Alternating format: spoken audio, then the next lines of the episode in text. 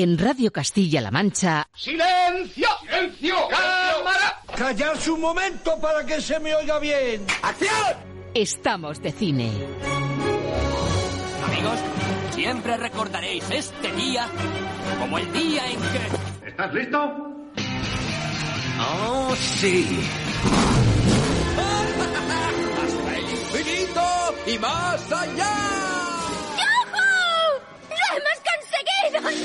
¡Oh, capitán, mi capitán! ¡Oh, capitán, mi capitán! Con lluvia, con sol, con nieve, con hielo, la función debe continuar. ¡Soy el rey del mundo! Aquí comienza el programa de cine de Radio Castilla-La Mancha.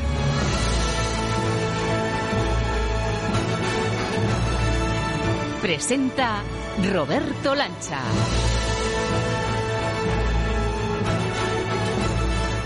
Muy buenas a todos, ¿qué tal amigos, señoras, señores? Aquí estamos los del cine en Radio Castilla-La Mancha y sí, una semana después, intentando digerir todavía lo de los Oscars de este año. La mejor comparación, para que nos entiendas, es que nos sentimos un poco como Chris Rock, un poco aturdidos y diciendo, wow, wow, nos acaba de dar un buen golpe la Academia de Hollywood.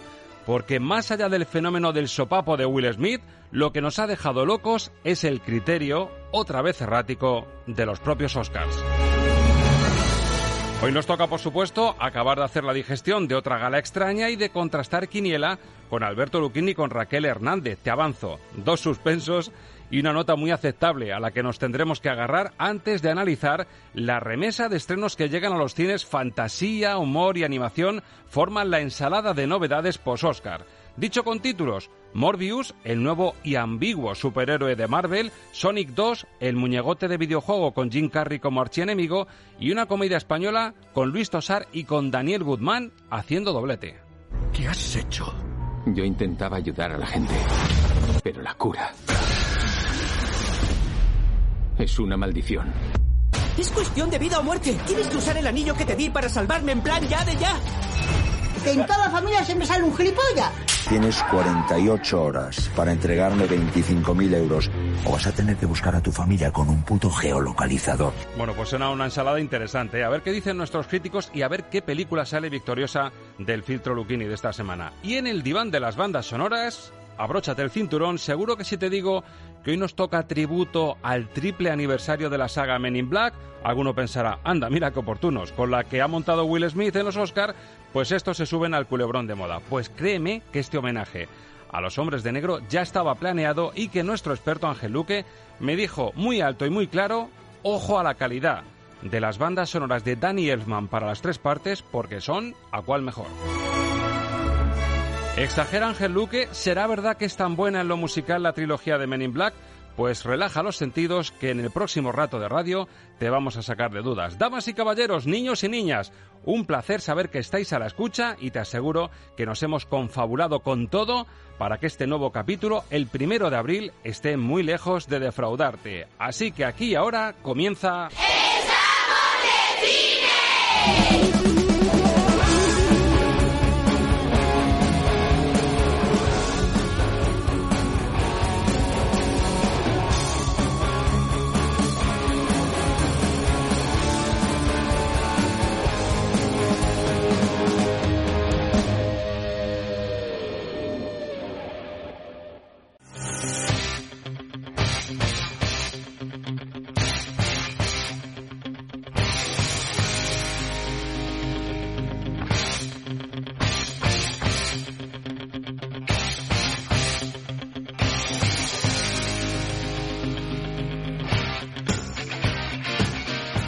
Pues les confieso, queridos amigos y oyentes, que tenía yo mis, de mis dudas, ¿eh? Si empezar por el análisis de la nueva cartelera o empezar con los ecos de los Oscar, que todavía una semana después nos sigue costando digerir. Alberto Luquini, muy buenas. Hola, buenos días. ¿Te parece apropiada la música que he puesto de fondo para analizar los Oscars de este año? Sí, es un, un perfecto home- homenaje a, a Will Smith. Al cachetazo. bueno, eh, te iba a preguntar por tu semana porque has sido movida, has estado pendiente de los Oscars, pendientes de la cartelera, pero también has estado de maestro de ceremonias de Madrid Fusión, una cita en la que Castilla-La Mancha y su gastronomía em, han dado la talla. Además, creo que has maridado muy bien con, con la apuesta de Castilla-La Mancha, ¿no? Sí, sí, bueno, la, la verdad es que la edición de este año de Madrid Fusión, que cumplía 20 años, ha sido impresionante, con lleno hasta los topes. Y bueno, pues Castilla-La Mancha ha estado muy presente porque a través de Raíz Culinaria, ese festival que se celebra, que se celebra en Cuenca, eh, eh, ha estado llevando la, la gastronomía de Castilla-La Mancha a todos los grandes cocineros del mundo, porque se ocupaban los cocineros castellano-manchegos de darle de comer pues a todos los participantes en, en Madrid Fusión. Así que, bueno, ha estado el cocinero del, del Doncel, ha estado el cocinero de Trivio en Cuenca y la verdad es que, que Castilla-La Mancha ha tenido una presencia muy, muy destacada en, en esta edición de Madrid Fusión. Sobre cinco estrellas, Castilla-La Mancha en Madrid Fusión. Pues le vamos a poner un 4. Cuatro, cuatro estrellas, no está nada mal, ¿eh? Raquel Hernández, Hobby Consolas, estará flipando con esta introducción, ¿no? Por doble motivo. Hombre, por, por muchos motivos. Este, este mix de gastronomía de Oscar, de, de galletas, galletas de las de Plus. El pues ojo del tigre, bien. puso el ojo del tigre Will Smith, ¿eh? Total, total. Bueno, más allá del bofetón, porque yo creo que eso está amortizadísimo ya, yo os voy a decir sinceramente, yo estuve viendo en directo la gala, hice el esfuerzo de trasnochar y de, y de empalmar con el día siguiente, y reconozco que al final, más allá de la polémica, a mí, por lo menos con lo del bofetón de Will Smith, me mereció la pena quedarme. Alberto, ¿tú qué tienes que decir sobre el bofetón? Eh, una semana después, ¿te parece que esto deja claro que los Oscars pueden estar vivos? ¿Que a veces nos la cogemos con papel de fumar? ¿Cómo lo ves? Pues un poco de todo, ¿no? Eh, la verdad es que después de unos años en los que los Oscar andaban de capa caída en audiencias y, y, que era siempre más de lo mismo, pues la verdad es que lo de este año, aunque esté mal decirlo, los ha revitalizado un poco porque se ha hablado de ellos más que, más que nunca y mira, todos está, hemos estado comentando lo, lo de los Oscars. O sea, a mí me sorprendió que, que, entre cocineros estaban comentando solo lo que había pasado en los Oscars, por lo bueno. cual, bueno, pues ha servido para darle publicidad a una gala que estaba como digo, de capa caída, aunque me parece que, Will Smith está como un cencerro. Efecto fútbol casi, ¿eh? de como, como hablar después de un clásico. Eso, eso es un hito que han conseguido, no estaba previsto. Raquel, ¿a ti te ha pasado un poco lo que decía yo en la introducción, que, que hoy, esta semana, una semana después, seguimos noqueados? A lo mejor no tanto por el bofetón como el rumbo errático que a veces tienen los Oscars en sus criterios. No sé si te ha pasado un poco lo que a mí también. Pues sí, la verdad que a mí esto me pone un poco ceniza porque creo que ha desplazado totalmente el foco del cine, que debería ser lo, lo, relevante, a otras cuestiones que no tienen absolutamente nada que ver, a un salseo que no le hace ningún bien a las pelis al final. Y a mí la verdad que me produce una profunda tristeza porque al final el debate se ha quedado en, no sé, en una especie de polarización entre si está bien o está mal darle un bofetón cuando creo que evidentemente la violencia nunca está justificada, salvo que sea para defensa propia. Y por otra parte, pues lo dicho, al final ha opacado totalmente eh, toda la ceremonia a las propias cintas que se estaban homenajeando y al trabajo de un montón de gente y la verdad que me ha dejado bastante tristona, sí. Sí, correcto. A mí me pasa un poco igual, pero mira, uno de los vencedores al final sin Oscar, el propio Chris Rock, que creo que en el siguiente espectáculo que dio hace poquitos días, creo que se pagaron entradas ya a 400 euros y todo para que, aparte de la buena tanda de chistes que seguro contó, pues dijese que estaba tratando, tratando también como nosotros de digerir lo que había pasado y que ya daría su opinión sobre el bofetón, el guantazo de Will Smith, que es verdad que durante unos minutitos nos pareció que formaba parte del guion de, de la gala. Dos brothers sí, que, que estaban pues de, de, de, chiste, de cómico, lo bien que encajó Chris Rock cuando dijo lo de wow, wow, me acaba de dar un golpe Will Smith. Parecía que era todo como que estaba conchavado. Y luego ya empezó a haber unos silencios y un, un cambio de gesto de Chris Rock que dijimos, ostras, que esto igual es verdad. Pero bueno, vamos con, con el criterio yo a mí me sigue pareciendo errático. O sea, yo veo ya el tema de los Oscars me parecen un poco un homenaje a Galicia. No sabes si entran, si salen, si suben o si bajan. Son un poco gallegos en este sentido. Entonces vamos a hacer cómputo porque Luquini dijo aquí o puerta grande o enfermería. Veía un suspenso rotundo por su parte en su apuesta o que triunfaba por completo. Y se equivocó Luquini, porque ha triunfado y creo, Luquini, que te has quedado en un 6, ¿no? No, un 5, lamentablemente. Podría haber sido un 6 si le hubiera votado a Jessica Chastain, que, que sabía que iba a ganar, pero, pero, no me dio la gana de votarle. Exactamente, un 5 y nosotros, Raquel, nos sale un 4 a cada uno, me parece. Sí, sí, sí, hemos cateado, vamos a septiembre. vamos, salvo que Luquini diga, como en el escondite, que diga por mí y por todos mis compañeros. Lo, lo, que pasa es que no me sobran muchas para pasar, porque si paso alguna, el que suspende soy yo. No tienes comodín, efectivamente, o sea que nos hemos quedado ahí, tenemos que ir a, tenemos que ir a septiembre, y además lo bonito, lo bonito de todo esto es que Luquini lo volvió a hacer con Get Out, con Déjame salir hace unos años, el mejor guion original, pues tuvo un fogonazo y dijo, me da que esta puede ser, pero no se atrevió a decirlo a la antena. Y este año le ha pasado algo todavía peor. Así que para ambientarlo en condiciones, vamos a poner la música apropiada para recordar el casi, casi gol de Alberto Lucchini.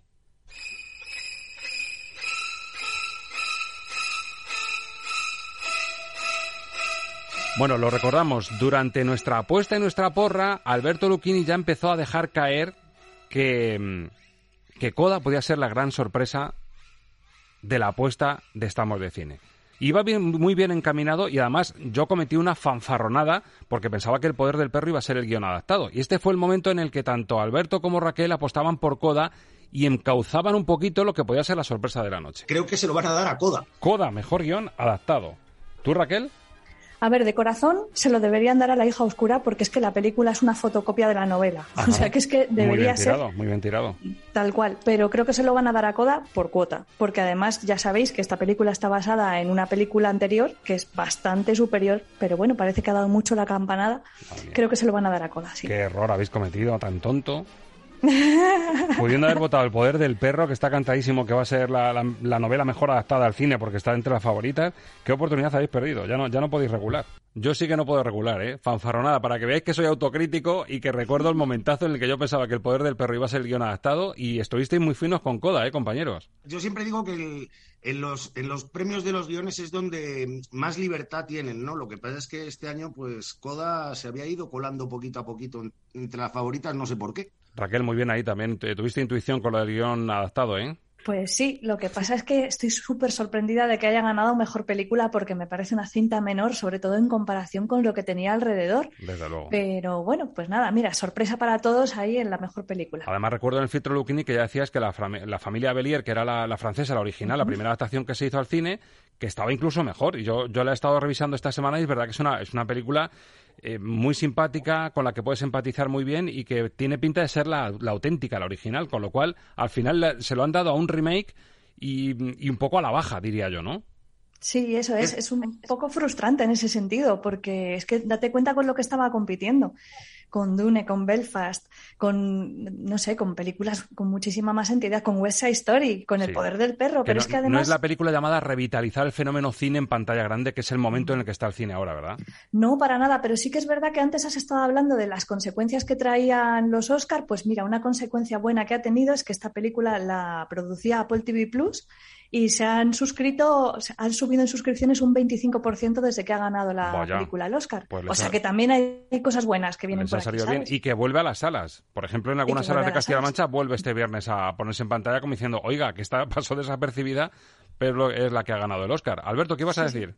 No, iba a decir que, a para mí ha sido el triunfo mm, de la falta de creatividad y el triunfo de, la imaginación al no poder. Es decir, si ya lo que premiamos es un remake de una película francesa, es aceptar que en Hollywood ha muerto la creatividad, la imaginación, la novedad, la innovación y, como que, bueno, ya nos da igual un poco todo, ya, ya no hay que pensar, hay que, que, que piensen los demás y nosotros copiamos. Exacto, cuando pensábamos que era lo que iba en contra de un West Side Story o de Dune, que son dos grandes películas para ver en pantalla grande. Decíamos, como es un remake, pues a lo mejor tiene menos opciones por poca originalidad. Y resulta que se lo, dan a un remake con mucha menos entidad que un West Side Story o Dune. Pero bueno, vamos con el momento clave, el momento que a mí me gusta, que es el momento en el que Luchini hizo una paradiña, como en los penaltis estos que van a ir a Lopanenka, hizo una paradiña y rozó el gol del momento, porque se podía haber coronado. Esto sí que hubiese sido puerta grande para Alberto Lucchini. Alberto, abre bien los oídos para recordar, ¿eh? Venga. Alberto, mejor película entre Belfast, Coda, No mires arriba, Drive My Car, Dune, El método Williams, Licorice Pizza,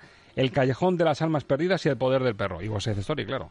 Vale, eh, ¿tú te acuerdas cuando, cuando dije que el, el Oscar a la mejor película se lo iban a dar a The Green Book y me dijiste que sí estaba loco? Sí, sí que te parecía demasiado mediador y demasiado costumbrista, ¿no? Demasiado conservador. Vale, vale. Pues, pues este año yo creo que le van a dar el Oscar a... Ven ustedes la paradiña. Luchini venía a decir que Coda iba a ser el mejor guion adaptado, que iba a haber sorpresa, que se iba a ir un poco por los cerros de Úbeda. Todo invitaba a pensar que iba a haber sorpresón, pero al final Luchini algo se cruzó ahí y acabó diciendo esto. West Side Story.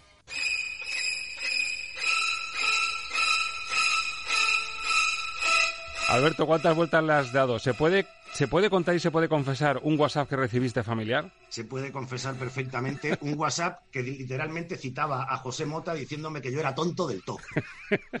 Porque ella también, tu hermana, que es una, una buena oyente de este programa, fue la que te dijo si se notaba que ibas a por coda. Sí, sí, además se lo comenté de- después de, de la emisión del programa. Le dije, iba, había pensado votarle a Coda, pero es que me parecía tan, tan absurdo que ganara Coda que, que luego me eché para atrás. Y claro, cuando, cuando ganó Coda, pues me mandó ese WhatsApp y dijo, tú eres tonto del todo. Bueno, pues como esto es un programa de cine, aquí se puede soñar en alto y se puede cambiar ciertas cosas. ¿Te parece que hagamos un La La Land? ¿Un lo que pudo ser y no fue? A ver qué Venga. tal queda. Pues venga, un La La Land.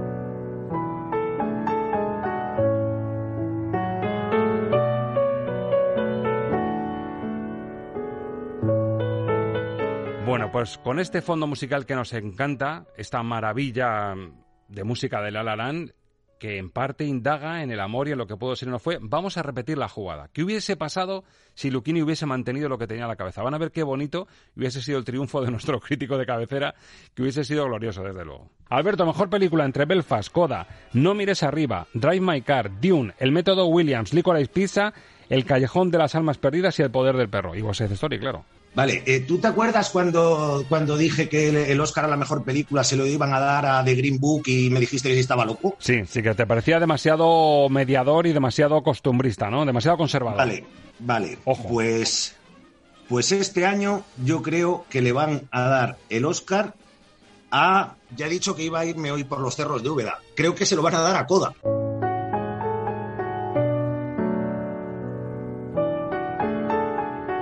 Así mucho mejor, ¿no, eh, maestro Luchini? Mucho mejor. es, lo que te- eh, es lo que tenía que haber hecho en su momento y que no me atreví a hacer. O sea que esto es- me recuerda al programa aquel de la segunda oportunidad de Paco Costa sobre los accidentes de tráfico. Y, y la verdad es que es estupendo tener esta segunda oportunidad para no ser tan tonto. Bueno, eh, Raquel, tú que escuchaste esto también, también te dio la sensación de que Luchini se tiraba por coda y en el último momento viró. Bueno, mira, es que al final eh, ha habido tantas incoherencias en la entrega de premios de este año que era un poco difícil eh, pues, saber qué iba a suceder. Tenemos ahí, por ejemplo, eh, a Jane Campion eh, en la mejor dirección por El poder del perro y luego, sin embargo, ninguno de sus actores, que estaban cuatro nominados, Exacto. se han alzado con la estatuilla. Teníamos a Flea, por ejemplo, que estaba nominada en Mejor Película Internacional, Mejor Película de Animación y Mejor Película Documental y se ha ido de vacío. Sí, tres categorías y en ninguna, en ninguna han, sido capaces de decir, pues te y mereces un Oscar. quiero decir, en, en tres, en tres categorías que nunca antes habían coincidido, esto hacía historia Exacto. y se ha ido de vacío. Pero es que es eh, eh, una detrás de otra. Eh, este año yo creo que ha sido bastante ilógico en general el criterio para entregar los premios. Y yo parto de la base de que después del bofetón a Will Smith no le tenían que haber dado la estatuilla. Bueno, va- la- vamos a ver qué pasa porque puede haber sorpresa final. Está el bar, el bar de los Oscars revisando la jugada Sí. y, y vamos a ver qué pasa. Pero sí es cierto que dejan la sensación de que por un lado intentan ser muy modernos, muy diversos, muy universales, con premio Ariana Bose, por ejemplo, con Ariana de Bose con, con West Side Story, afrolatina, eh, intentan abrir un poco el abanico y des- de repente les sale la vena ultraconservadora y se lo dan a una película como Coda, que yo creo que Coda, Alberto, lo comparabas tú con, con Green Book, pero es que se- si me apuras se queda hasta por debajo como película en ese sentido. Hombre, se queda por debajo y, y con el agravante de que Green Book por lo menos tenía una cierta originalidad. Coda no es más que repetir una película francesa. Exacto, pues es el sabor de boca que nos dejan los Oscar. Sobre cinco estrellas a la ceremonia y a todo lo que ha pasado, Alberto, ¿qué, qué le pones a esta gala 2022? Yo le pondría un, un uno y medio raspadito. Raquel, sobre cinco. Pues mira, yo no le voy a puntuar sobre 5. Yo, como en el cole, necesita mejorar. Vamos a dejarlo así. En la UI. Yo le voy a poner un 2 y por el bofetón de Will Smith y por el homenaje al padrino, que hay que reconocer que también estuvo muy bien. Aunque bueno, pusiesen esa musiquita de fondo con la música mítica de- del padrino y de Sicilia, le pusieran una marcha un poco rapera, que no entendí la mezcla esa, pero bueno, solo por eso le pongo, le pongo un 2, pero desde luego suspende la gala. Bueno, chicos, pues amortizado queda la quiniela de los Oscars. Vendrán años mejores en los que ojalá que aprobemos todos. Al final, Luchini nos ha salvado la papeleta un poquito. También es verdad que la banda sonora teníamos claro que iba a ser Hans Zimmer. Luego lo comentamos con Ángel Luque. Y ahora lo que nos toca es filtrar la carterera, que viene además con un superhéroe ambiguo que nos trae Marvel y que pinta ser el blockbuster de la semana.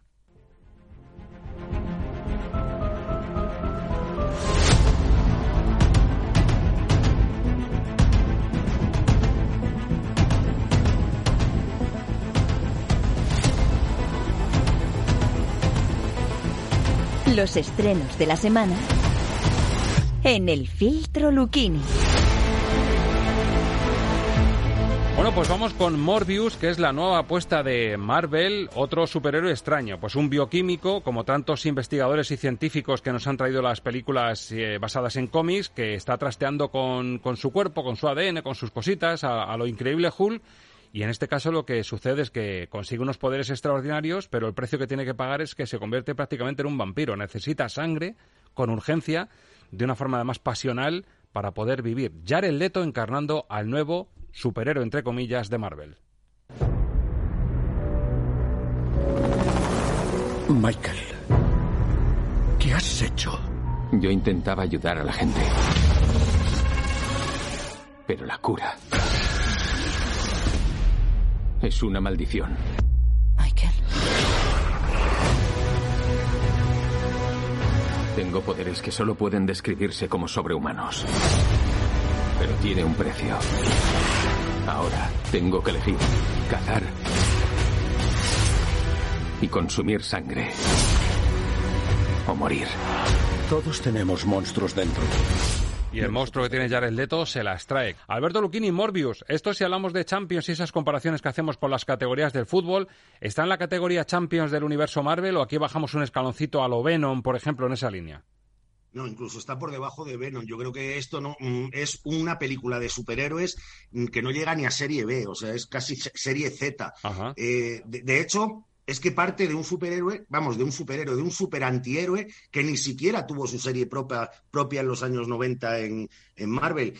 Y, y, la verdad es que la película, pues bueno, está medianamente bien hecha desde el aspecto de vista técnico, pero resulta absolutamente soporífera, es aburridísima, es una película que, en ningún momento avanza, los personajes son más planos que la, la estepa siberiana y, luego tiene un, reparto de, saldo, porque Jared Leto está pasadísimo de rosca, el villano Matt Smith carece por completo de carisma, la chica Adria Arjona es muy guapa, pero limitadísima interpretativamente, y, el conjunto es, ya te digo, una película pues que hace 60, 70, 70 años hubiera sido el complemento de un programa doble, porque es muy, muy flojita, muy, muy aburrida y no aporta nada al mundo de los, de los superhéroes. Y además hay una cosa que a mí me molesta cada vez más en este tipo de, de películas y es que mm, esa tendencia a hacerlas muy oscuras, que no se vea nada, por, mm, así quizá... Eh, camuflamos los, los, defectos, porque como no se ve nada, pues te lo imaginas todo. Los efectos especiales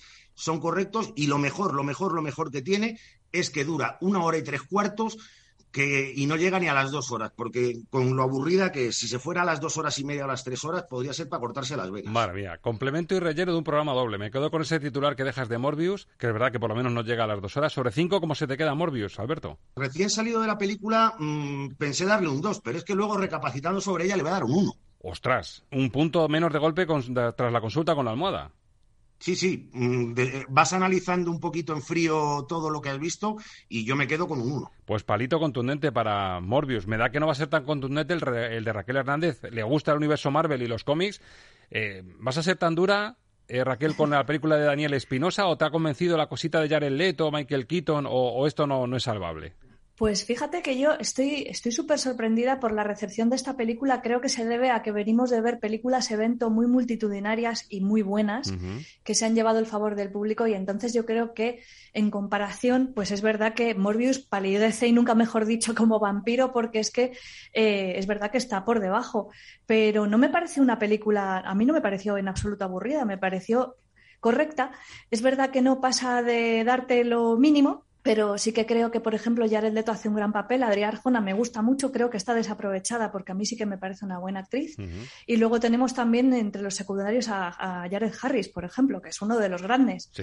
Así que no me parece una película tan, tan terrible. Sí que es verdad que se queda muy corta, es una película de orígenes, estamos bastante fritos de ver ya películas de héroes y en este caso de un antihéroe de origen, porque como habéis dicho, se parece mucho a lo que hemos visto en otras cintas como, como El Increíble Hulk. Entonces sí que es verdad que a lo mejor está demasiado trillada la fórmula, pero me lo tomo como una, un episodio de introducción. Y, y, creo que bueno que tiene bastante potencial para crecer en próximas entregas. ¿Está en categoría Venom o compartes con Luquini que está incluso por debajo de, del perfil Venom? A mí Venom me dio vergüenza ajena. Esta me parece una película muy normalita, pero, pero por lo menos no me da vergüenza ajena. Bueno. Todo el mundo está diciendo que se salvaba un poco por el carisma tan, tan divertido del, del protagonista, pero es que fue el humor de Venom tela con él, ¿eh? Uf, por lo mía. menos esta no tiene tanto, ta- tanta tontería, no sé. Pues mira, hay contraste, hay contraste. Para, para Raquel Hernández, Morbius está por encima de Venom. ¿Y esto en estrellas cómo se traduce? ¿Cómo la califica sobre cinco? Pues dos estrellas y media, ya te digo, es una película correcta que, bueno, para mi gusto aprueba muy justita, muy justita, pero bueno, tampoco creo que nadie vaya a seguir fustigándose del cine. Pues suspenso rotundo para Lucchini, aprobado justito para Raquel Hernández Morbius, lo último de Marvel y tenemos también animación para toda la familia. Bueno, animación, un ni para mí, el muñegote de videojuegos Sonic que vuelve en la segunda parte con su película y vuelve a tener como archienemigo a otro de los grandes reclamos de esta entrega, Jim Carrey. Estos anillos simbolizan el... ¡Apaga ese maldito móvil! Perdón, perdón. Es cuestión de vida o muerte. Tienes que usar el anillo que te di para salvarme en plan ya de ya. La madre que me negó. Ay, Dios. ¡Cuidado, que voy! Ah, Hawái. Espero no llegar tarde. Ay, madre, que ahora son dos. ¿Qué está pasando? Vale, resumidito. Robotnik ha vuelto. He descubierto la fuente del poder supremo. Tenemos que recuperarlo o el mundo está condenado. Otro nuevo reto para Sonic. Bueno, esto, este planteamiento es ácido sulfúrico puro para el estómago de Alberto Lucchini, con lo cual no vio ni la primera, ni se ha molestado, eh, ni se ha molestado ver la segunda, así que recurro al comodín de Raquel Hernández, porque a ella sí, además es mamá, y bueno, pues un- una película de estas de, de animación y de, y de mucha fantasía, pues pues puede pasar un puede pasar un buen rato. ¿Hasta qué punto has pasado un buen rato y hasta qué punto les ha salido bien Sonic 2, Raquel? Cuéntame. Para quienes vieron la primera Sonic, creo que esta les va a gustar todavía más porque tiene más humor, más humor también referenciado a los adultos que estén en la sala y sobre todo al público nostálgico al que le gustará el juego de Sega porque va a estar todo el rato viendo constantes referencias a los juegos, con lo cual, eh, bueno, lo van a pasar bastante bien. Eh, el público general, pues a lo mejor no tanto. O sea, el público Lucchini, yo entiendo perfectamente que esto no, no le se atraiga demasiado. Tenemos dos nuevos personajes que son Tails y Knuckles y tenemos también pues eh, a Jim Carrey ya explotando completamente en su rol de Robotnik, divertidísimo, se le ha pasado teta haciendo esta peli. Histrionismo al máximo, ¿no? Buf, al máximo a tope, pero es que además es que se lo compras. Se lo pasa tan bien que, que efectivamente tú también viéndolo. Bueno, entonces, película muy recomendable para todas las familias, puede tener su tirón, la calidad, por lo que nos dices, es bastante aceptable. Y sobre cinco estrellas, ¿cómo, ¿qué le pones a Sonic 2? Pues tres estrellas, eh, más o menos en la senda de la primera película, pero sí que es verdad que llevándolo todo a un extremo mayor. Hay más efectos especiales, hay más personajes, hay más humor, hay algunas secuencias muy, muy locas y sí que es verdad que quizás sobra un poquito la trama muy trillada, ¿no? De el rollo familiar, el ir a jugar a béisbol, Ya. el que el protagonista trate a Sonic como si fuese un hijo. El cliché, es ¿no? un poco el cliché, el cliché del cine norteamericano está ahí a tope y juega un poco en contra de la película, pero Y bueno. que se cuela de las dos horas, que tampoco hace falta una película de animación. ¿Crees que va a ser rival en cuanto a taquilla de Morbius? ¿Crees que por el tirón de, de acaparar un espectro más amplio de, de espectadores, de niños y de familias, le puede virlar el, el premio a la, a la peli más taquillera de la semana? Pues mira, tú lo has dicho, efectivamente. Yo creo que los papás estamos deseando llevar a nuestros hijos a ver algo que podamos compartir en familia y sin ningún problema. Morbius se nos va un poco porque es un pelín más violenta y porque es un tono más oscuro, como decía también el compi Luquini hace un momento. Y esta que tiene este humor tan blanquito, con referencias a la actualidad, que es- el muñegote le encanta a los niños, aunque no hayan jugado a los videojuegos. A los mayores les trae la nostalgia. Yo creo que lo tiene hecho para las familias. Bueno, pues es otra de las apuestas de la semana. ¿Qué le pones sobre cinco, has dicho? Tres, ¿verdad? Tres, tres estrellas. Tres sí. estrellas. Bueno, y tenemos comedia española. Además, yo tenía muchas ganas de ver el regreso de Daniel Guzmán, porque cuesta. Es un ejemplo de lo que le cuesta a un actor que se convierte en director en España. Eh, por ejemplo, Raúl Arevalo, que desde su, su primera película no, no ha vuelto, desde Tarde para Ira, no ha vuelto a hacer nada. Lo mismo le pasaba a Daniel Guzmán con A Cambio de Nada, una película maravillosa de hace unos años, y vuelve en clave de comedia mucho más golfa, pero es que se rodea de un Luis Tosar él mismo interpreta uno de los papeles, Luisa era de, de secundario, Joaquín González también llevando el peso de la interpretación. Vuelve en plan muy canalla en una película que hace un guiño precisamente a ese rol, Canallas. Tengo empresas en todo el mundo, en Miami, Dubai, Zurich. 40 dólares, barril Brent. Menos no sirvo. Oro, petróleo, obras de arte, cuadros de Picasso, azúcar, leche en polvo. Distribuimos solamente en grandes cantidades. Roberto, te llamo. Los kilos para supermercados. Joder, pero menudo pelotazo que has dado, ¿no, cabrón? Bueno, vale de verte, tío. mucho, tío. Que te vaya bien, ¿vale? Hay que hacer la compra, Joaquín. Hay que pagar el viaje de fin de curso. ¿Y a qué esperas? A que me traigan dinero. Joaquín González no paga. ¡Olé! ¿Tú no te habías ido a vivir fuera? Claro que me he ido. ¡Esto de esta casa lo antes posible, parásito! Llevas 40 años sin dar un palo al agua. Bueno, la pintaza es increíble. Y yo hay pocas películas que al ver el tráiler casi que junto las manos y, y- y ruego porque tenga el resultado que mm, avanza el tráiler. Alberto Lucchini, ¿ha vuelto Daniel Guzmán con tan buena forma como con A Cambio de Nada? Que estaba mirando la fecha 2015. Es que han pasado siete años desde que triunfó Daniel Guzmán con su ópera prima. ¿Qué tal, canallas? Pues es una, un- una vuelta de tuerca a su primera película. Lo primero que quiero decir es que en el pase de prensa, antes de la película, proyectaron un, un vídeo que había grabado el propio Daniel Guzmán para presentar su película y decía una frase que a mí me, me dejó muy impactado y es, eh, espero que ustedes disfruten tanto con esta película como yo he sufrido haciéndola. Vaya. O sea, dejaba muy claro que es una película que le ha costado muchísimo sacar adelante. ¿Y Sí. por qué le ha costado tanto sacarla adelante? Pues porque ha tomado una decisión arriesgadísima, que es darle el papel protagonista a Joaquín González, que es un amigo suyo de toda la vida, pero Sí. que no es actor. Claro. Y al resto de su familia, que tampoco son actores y se interpretan a sí mismos. Entonces yo me imagino que eso para el rodaje habrá sido complicadísimo. Eh, es digamos, la visión cómica de lo que contaba en, en dramática o en su ópera prima. Porque, de hecho, la película está tan, tan conectada con, con la primera que arranca con un prólogo en, en Orcasitas, su barrio, donde vemos a tres, a tres veinteañeros que acaban de robar un coche, uno de los cuales, por cierto, en un claro guiño es Miguel Herrán, que era el protagonista del anterior. Exacto. Y, y luego ya damos un salto de 20 años donde nos los volvemos a encontrar a los tres que se han más o menos se han separado y uno de ellos, Joaquín, el, el- el amigo de Daniel Guzmán, se supone que es un empresario de éxito y lo que es es un, un pobre hombre que, que está en la ruina, que vive con una familia disparatada, que, que su sueño es que su hija gane un campeonato de yo-yo. Bueno, es, es, un, es todo un disparate. El caso es que se vuelven a juntar y intentan salir adelante a base de, de golpes absurdos, como hacerse pasar por búlgaros para cobrar eh, deudas, o ya en, en el rizo total, eh, un, un fraude con la dentadura de Hilder, que yo no sé a quién se le ha podido ocurrir lo de la dentadura de Hilder. Eh, la verdad es que la película entronca mucho con, con el- la picaresca española del, del siglo de oro, tiene momentos que recuerdan al cine español de los años 50 y 60, pues por ejemplo, me- a mí me venían a la mente la película Los Tramposos con, con Tony LeBlanc. Lo que demuestra Daniel Guzmán, eh, primero, es muchísimo cariño hacia sus personajes. Segundo, mm, que, que no se corta un pelo y que la corrección política le da igual.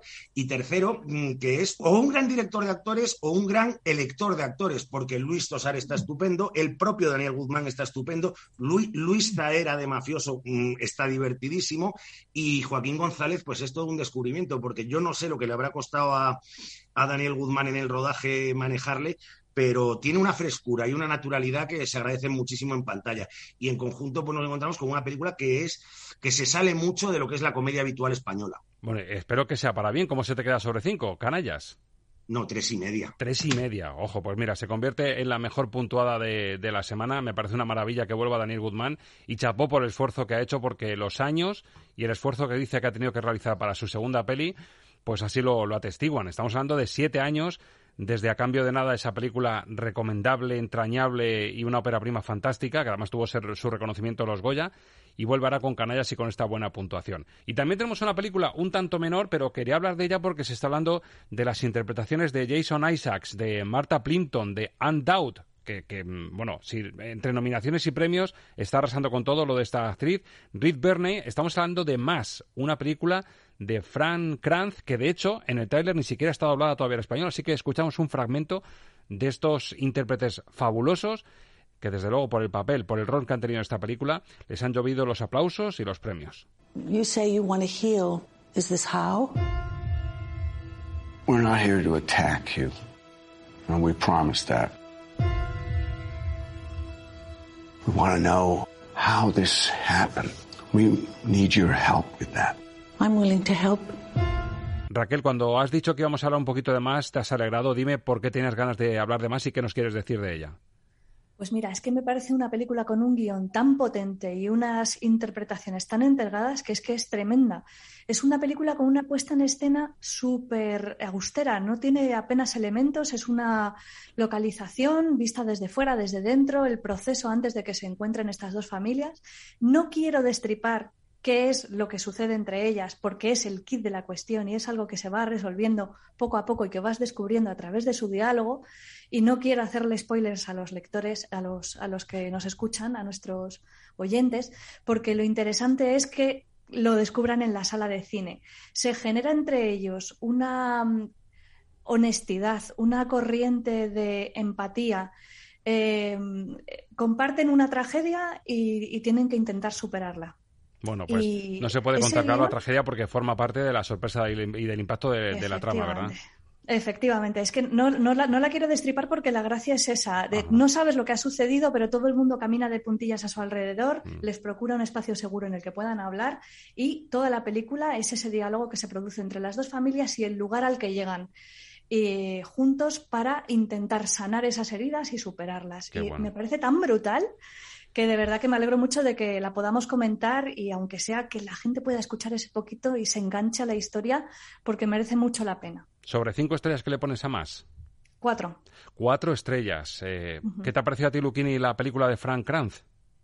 Pues voy a empezar poniéndole otras cuatro estrellas, lo primero. Muy bien. Y, a decir que, que, es una película menor desde el punto de vista comercial, pero es la película mayor de la semana. Vaya. Y y sobre todo, bueno, yo tampoco voy a destripar nada por si alguien no ha visto el tráiler, pero es que el, tráiler que yo he visto en, las, en, alguna sala de Madrid donde se proyecta la película sí destripa lo que pasa. Vaya, por lo mal. cual, bueno, pues... Eh, Hemos puesto el bueno, ¿no?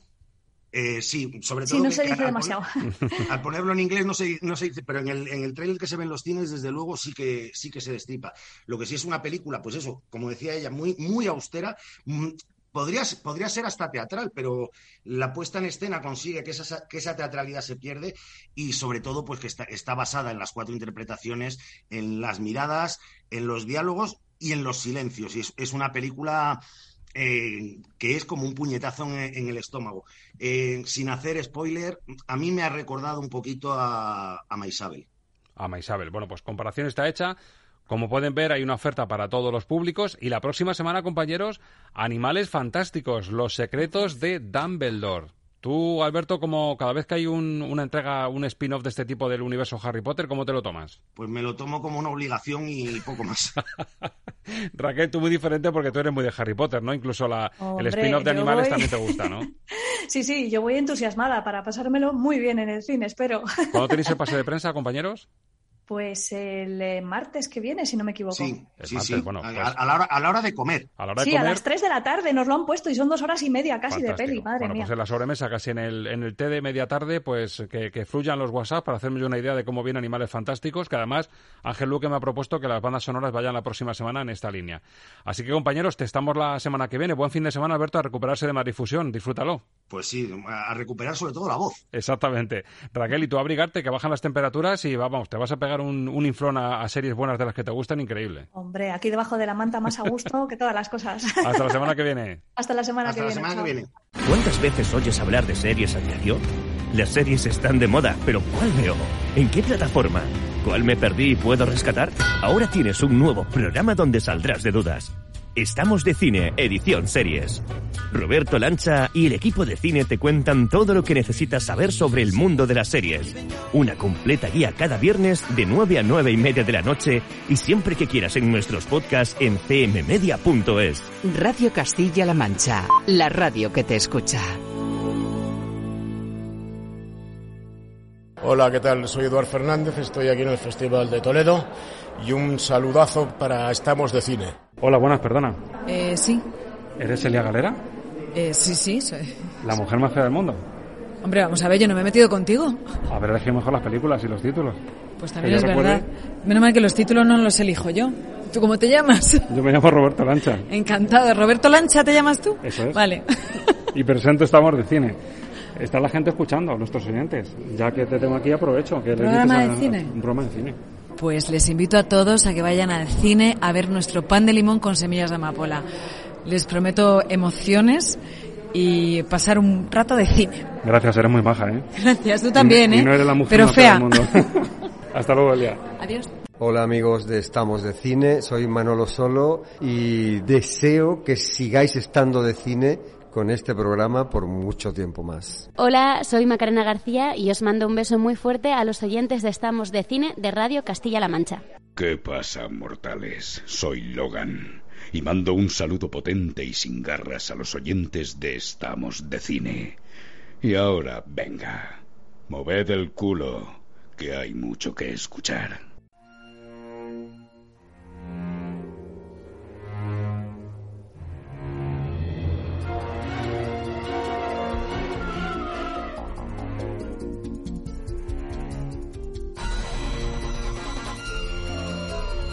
Estamos de cine con Roberto Lancha.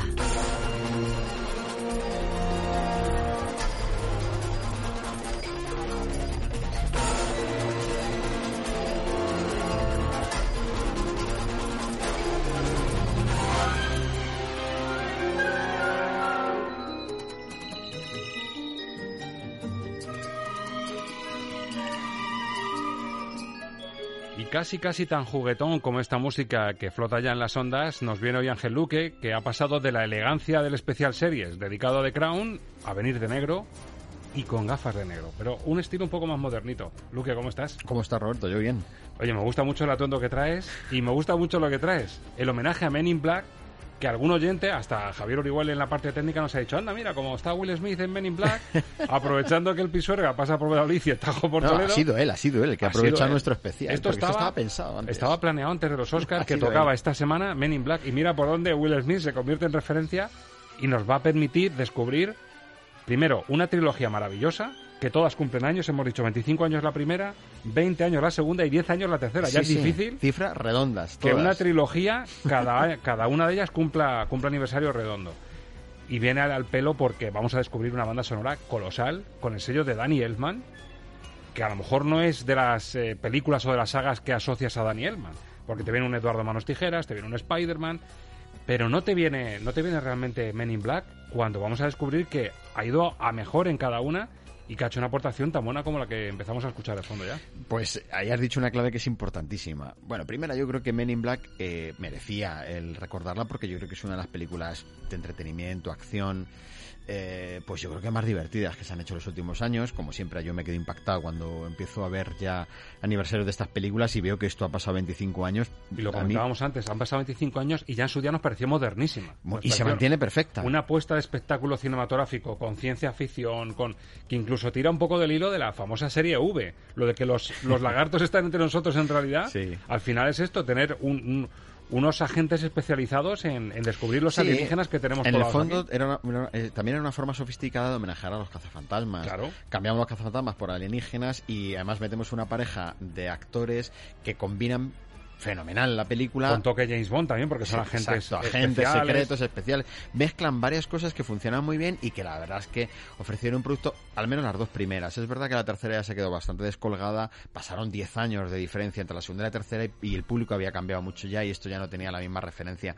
Eh, pero es cierto que se nota además en la evolución del, del propio Danny Elman que las aportaciones en la primera banda sonora son prácticamente tema de apertura, tema de cierre, el resto se apuesta por una banda sonora muy de canciones, de temas musicales, etcétera, para esa dinámica incluso un poco más cómica, pero cuando se dan cuenta que sí funciona, incluso como una, como, como una película em, con ese toque Tim Burton en algún aspecto por el tipo de monstruos, por la forma en re- de que recrearlos, la forma de vestirlos, hay una serie de cosas que sí te recuerdan como ese es un mundo tipo Eduardo Manos Tijeras, Eso es como de cuento. Claro, donde pasan cosas también un poco surrealistas, en los coches, en donde está la trastienda, en que hay debajo, en todo esto, muy Tim Burton también.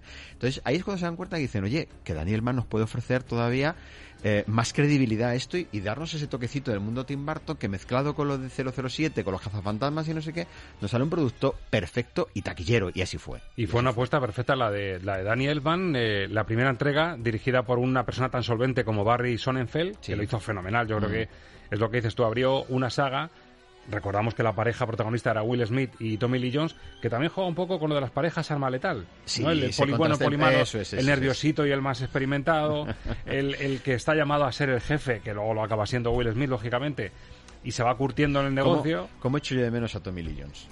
Le echo muchísimo de menos. Me parece que era una figura, y cuando lo ves en- simplemente en una película como esta, Con que esa cara de decir, perro, ¿verdad? Una película comercial y tal, pero joder, qué, qué impecable, qué, qué- qué manera de actuar tan magnífica, ¿no? Eh, y que claro, hace ese contraste con, con Will Smith, olvidando este, este asunto tan, tan tremendo y tan vergonzante que ha tenido ahora, eh, hacía una pareja perfecta con Will Smith ahí porque eh, daban esa de cal y esa de arena, esa pareja cómica, esa dupla perfecta que funciona también, el gordo y el flaco, es decir, era, era esa idea, esa, ese concepto que en el cine funciona siempre. Y el pegamento, que funciona fenomenal, el de Danny Elfman, que como ha dicho Luke, cuando tenía que reducir a segunda porque la trama iba por otro lado, pues te ponía esa musiquita más de campanillas, más de cuento que le gusta a él. Pero amigo, cuando había que pisar el acelerador un poco a lo Zimmer o más de cine comercial, también lo sabía hacer muy bien. Y de hecho este tema también lo va a reflejar. Close It Them, también de Men in Black.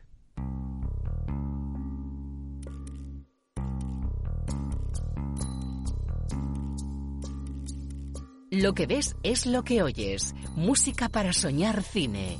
Con Ángel Luque.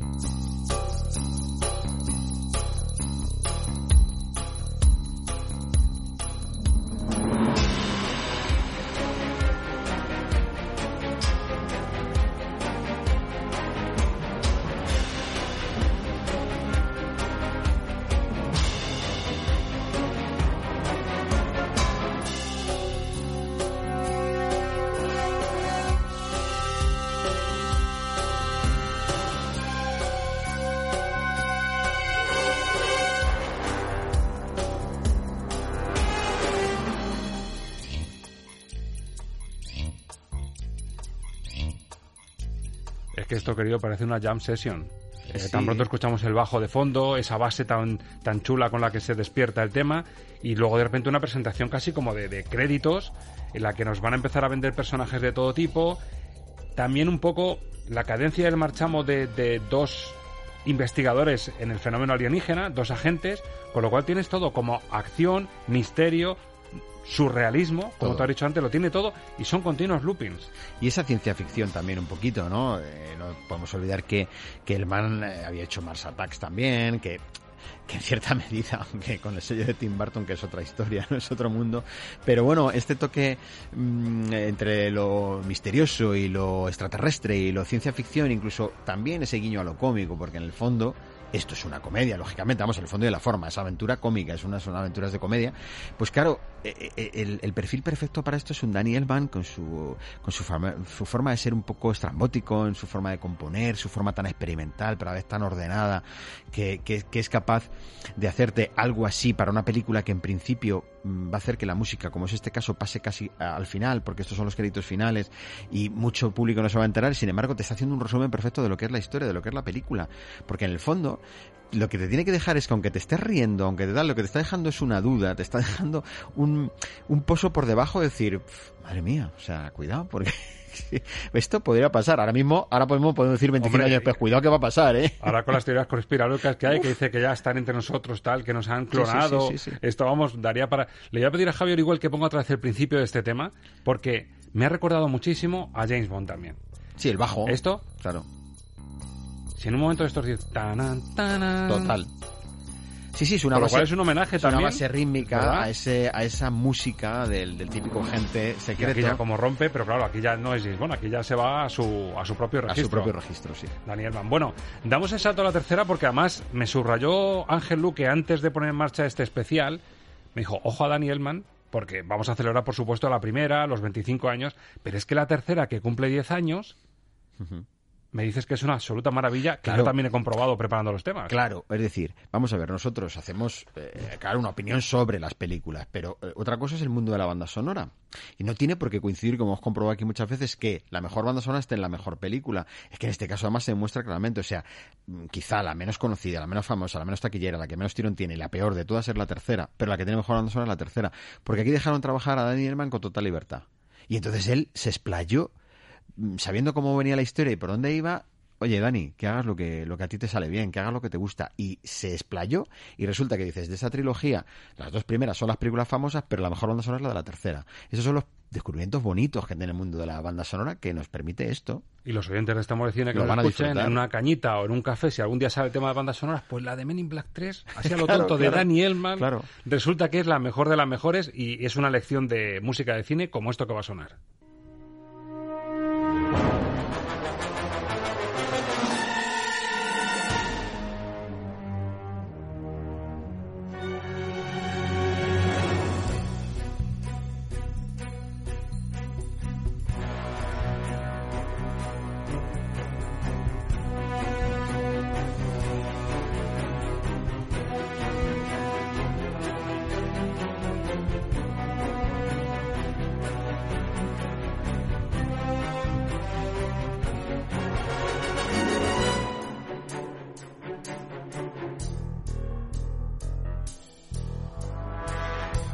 Encontramos otra vez el estilo. Sí. Vemos esos bajos, esa base que te crea, pero aquí noto ya más viento y noto ya un poquito homenaje a John Williams.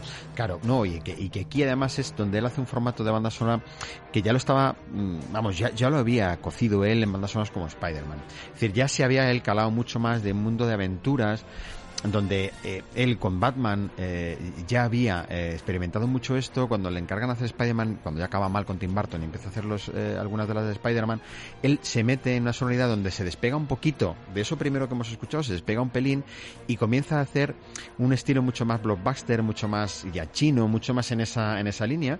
Y Daniel Elman lo hace muy bien, porque con la experiencia de Batman ya había cogido una capacidad de, de mm, darle potencia, darle gas a la, a la música. Y esta banda sonora fue, como si dijéramos, eh, la guinda, la, la perla mejor que utiliza para la película, que luego no luce dentro de la película realmente tanto, pero que esto lo sacas aplicado o, lo juntas, escuchado en una así una jam session donde expliques el estilo de Daniel Mann con lo de Batman y con lo de Spider-Man es una experiencia eh, estupenda porque él incluye el Men in Black como una de esas películas de aventuras que él estaba eh, ya trabajando en ellas y había salido de ese mundo más mágico, por decirlo así, de Tim Burton. ¿no? Marida perfectamente, ¿eh? Sí, El- de dónde venía, a dónde evoluciona. Claro. Y esto yo creo que es una demostración de que Daniel Mann fue mucho más que la música de cuento, las campanillas y los coros. Bueno, y ya el tema que me trae ahora Angeluque, que se llama Close One, que vamos a, a escuchar también un leitmotiv y una cadencia que se nos va a quedar, pero es que luego tiene una versión guitarrera, que a mí me recordó casi al último Mad Max en carretera, con, con guitarreo ya puro y duro, que van a ver ustedes la gozada que es escuchar el tema un poco más tranquilo y la misma versión, pero con guitarra y más rockero.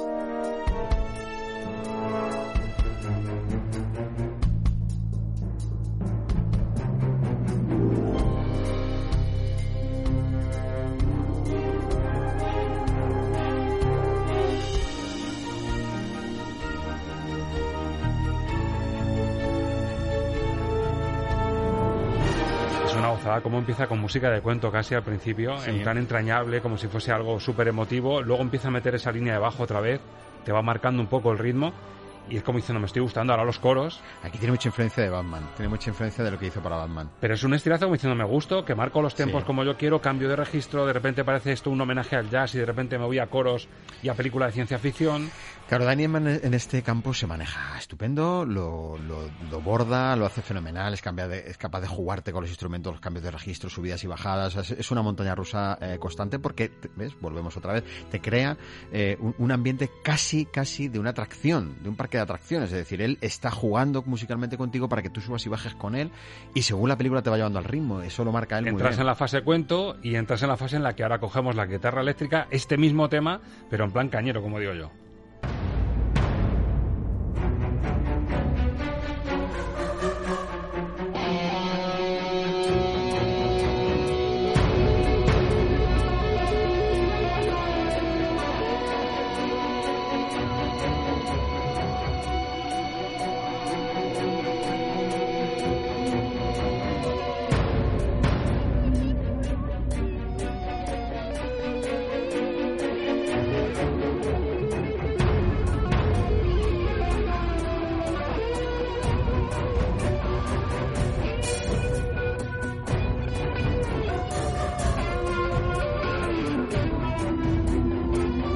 Mira, Luke, entre esta percusión que suena de fondo, el guitarreo, los coros que mete, es que me veo a Hans Zimmer diciéndole, oye, ¿me dejas esto para un concierto de los míos? Sí, sí, con sí, su pedazo de esto- orquesta, Eso, eh, vamos, esto suena... con los guitarristas que tiene, con los coros, con las mujeres que tocan, lo mismo te tocan el violín que el bajo. Esto le pega a Zimmer en un concierto, pero vamos. Bueno, y ahora, ahora, diciendo esto que has dicho de Zimmer, pues ahora eh, decimos Zimmer con su recién estrenado segundo Oscar, eh, tenía que llevar ya alguno más Zimmer, pero eh, Danny Elman no ganado un Oscar jamás. Y señores, que Daniel Elman, por ejemplo, esto que estamos escuchando, es uno de los compositores, yo te diría, más originales, más exclusivos que ha tenido el cine en los últimos años. No hay nadie que tenga el sello de Daniel Elman y su personalidad. Habrá tenido altibajos, habrá tenido cosas que le han salido mucho más flojas, pero cuando sale el sello de Daniel Elman es un compositor único. Es un compositor que se diferencia de los demás completamente en todos los sentidos. Y bandas sonoras como esta lo hacen ver. Pero ¿quién se acuerda de lo que hizo Daniel Elman para Men in Black? Pues estamos de cine. Exactamente. Suscribimos el apoyo a Men in Black por su triple aniversario y a Elman por hacer esta absoluta maravilla. Y el tema final, el tema de Men in Black, el auténtico, así suena, el homenaje de Danny Elman a esta saga fantástica con agentes buscando a extraterrestres.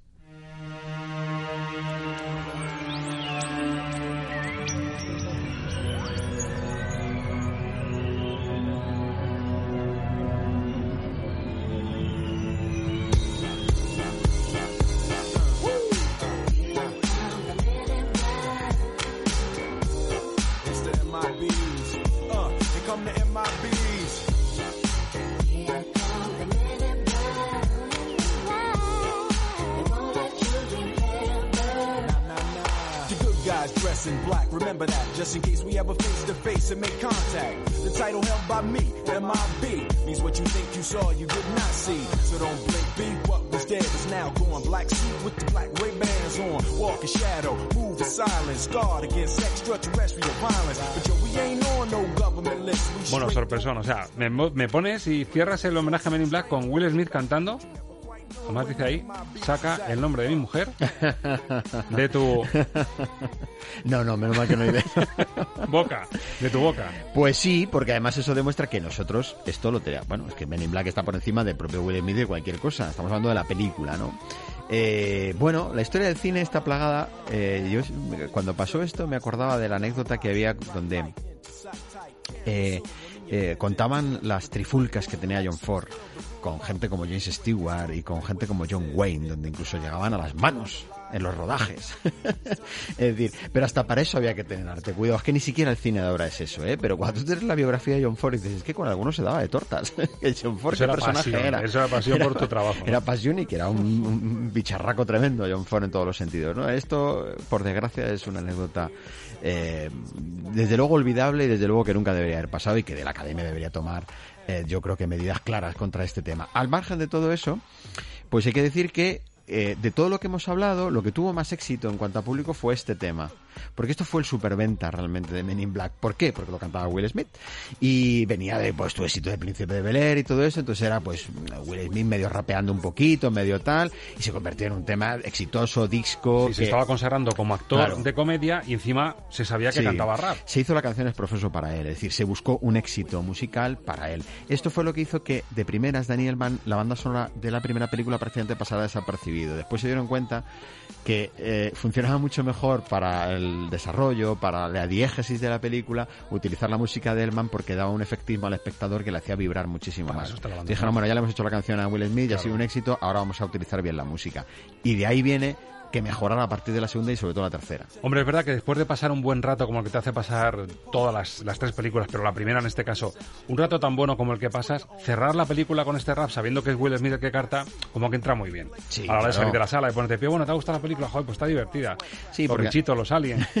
No, y porque además tiene ese, ese toque de algunos de esos eh, actores que realmente nunca has sabido muy bien si son más bien cantantes que se meten actores, actores que se meten a cantantes, mm, personajes que se han creado a sí mismos y utilizan el cine y las series y los anuncios y todo al final. Y Will Smith ha sido un poco, un poco todo eso, un poco todo eso. Que al margen de la polémica, para mí Will Smith no tenía que haber sido el ganador del Oscar. Al margen de la polémica, aunque no hubiera hecho esto, no tendría que haber sido él, porque para mí era Cumberbatch, que era el, el gran actor de este, de este año, ¿no? Pero bueno, en este tiempo Will Smith te, cantaba, te bailaba, te hacía de todo, conciertos en directo, hacía de todo. Yo me lo he pasado muy bien. Y quiero que quede registro de esto. Lo están escuchando los oyentes, los oyentes en emisión, en directo, lo podrán escuchar en podcast también, a través de Evox, estamos de cine. Que quede constancia de que me lo pasa muy bien con Men in Black. Lo digo porque te veo el flaseador que estás sacando. Y te voy a hacer que Me vas a pegar el fogonazo y no me voy a acordar de que hemos hablado de Men in Black, de Will Smith, de todo esto. Así que que quede constancia de que en aquel rato de radio lo pasé muy bien. Voy desenfundando. Desenfunda y el fogonazo, Luque. Muchas gracias. Gracias a ti. Hasta la semana que viene. Amigos, señoras, señores, queridos oyentes de Estamos de Cine y de Radio Castilla-La Mancha, no hagan caso, ¿eh? Si llaman a la puerta ven hombres de negro con gafas negras o les llaman por teléfono, no hagan caso. Los auténticos hombres de negro llegan a través de la radio y de Estamos de Cine. Esta vez han sido hombres de negro. La semana que viene me susurra Ángel Luque que quien puede llamar a tu puerta a través de la radio son unos animales fantásticos muy peculiares. Así que te esperamos la semana que viene con más sorpresas en el programa de cine de Radio Castilla-La Mancha. Feliz semana de cine. Adiós.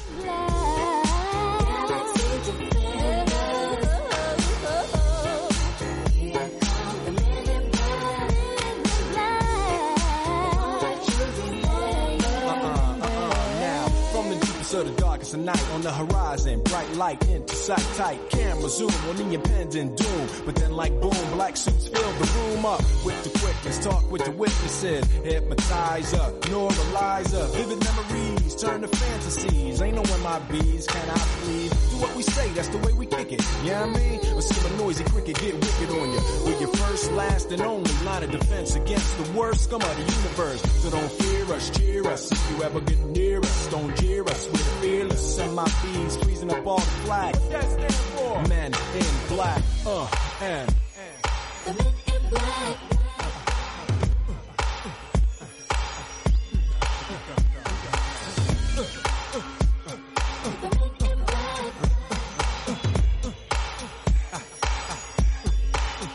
Let me see you just bounce it with me, just bounce with me, just bounce it with me. Come on, let me see you just slide with me, just slide with me, just slide with me. Come on, let me see you take a walk with me, just walk it with me, take a walk with me. Come on, and make your neck work. Now freeze. Alright,